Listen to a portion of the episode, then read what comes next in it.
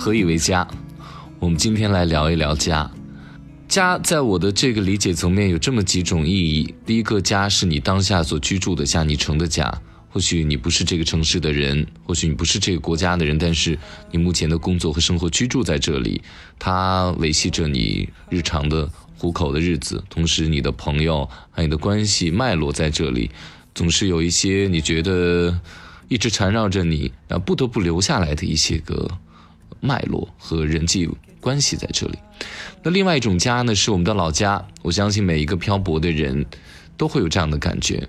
嗯，你老家从哪里来？尤其是当下的北上广深这样的大城市，或者曾经的伦敦、曾经的纽约、曾经的巴黎等等，嗯，都会问你是从哪里来，这个老家的家。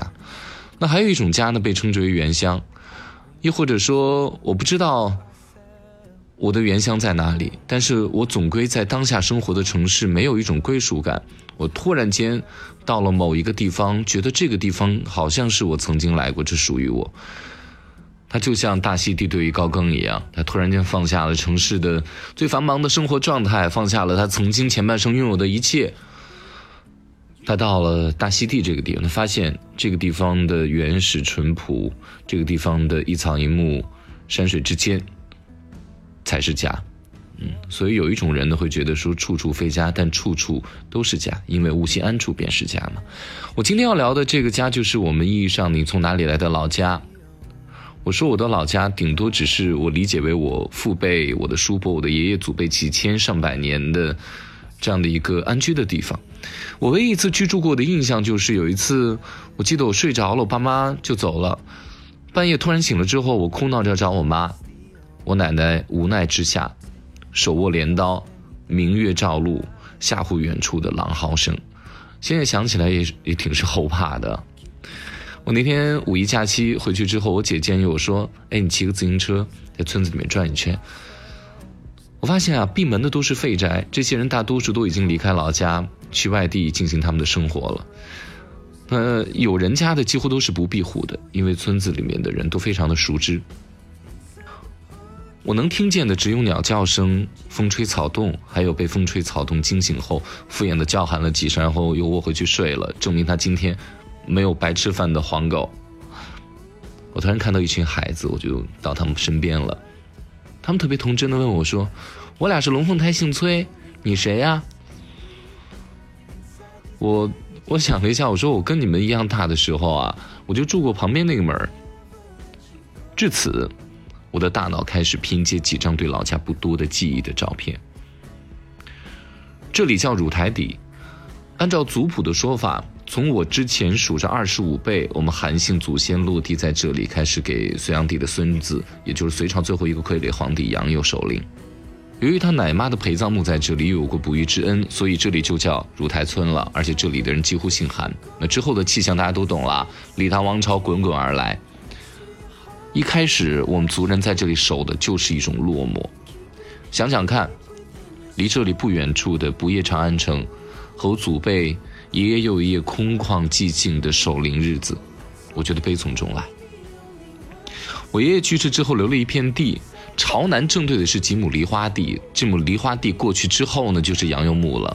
我妈说，春天你可以听风吹梨花落的声音，夏天明月夜照的一树白垂的梨子。非常美。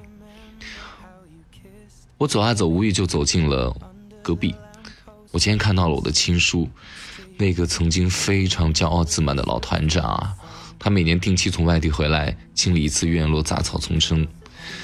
在光影之下，我发现那树荫里面有两个人在下棋，心无旁骛。我突然觉得，哎，他的这个不曾有人来过的这个院子，倒是有一种生活在别处的气质。上大学之后，我跟我叔叔就没有什么联络了，因为从小他都不会给任何人半句说话的机会。我觉得，反正我已经离开老家了，也没有什么好聊的。结果那一天呢，他竟然跟我聊了好长时间，他一直也在关注我，也聊我的人生动向。没想到他这次没有太多的观点强加于我，倒是非常安静的听完我讲我的人生经历。我觉得他放下身段了，还有。和他身段同时放下的，还有他戴了几十年的那个假发套。这次的感觉是什么？稻香翻自烂柯人，这刘禹锡曾经的感受。夜里空院一坐，沉香一柱，明灯一盏，桌凳散落其间。我觉得我老了，就会在这里等你。感谢各位收听《非吃不可》，我是韩非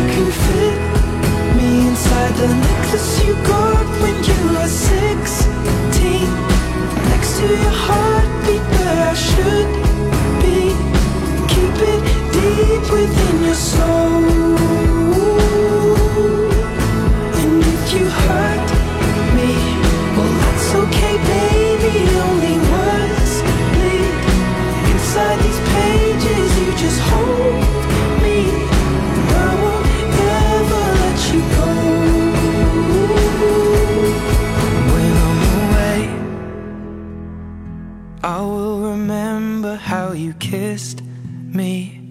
Under the lamppost back on 6th Street Hearing you whisper through the phone Wait for me to come home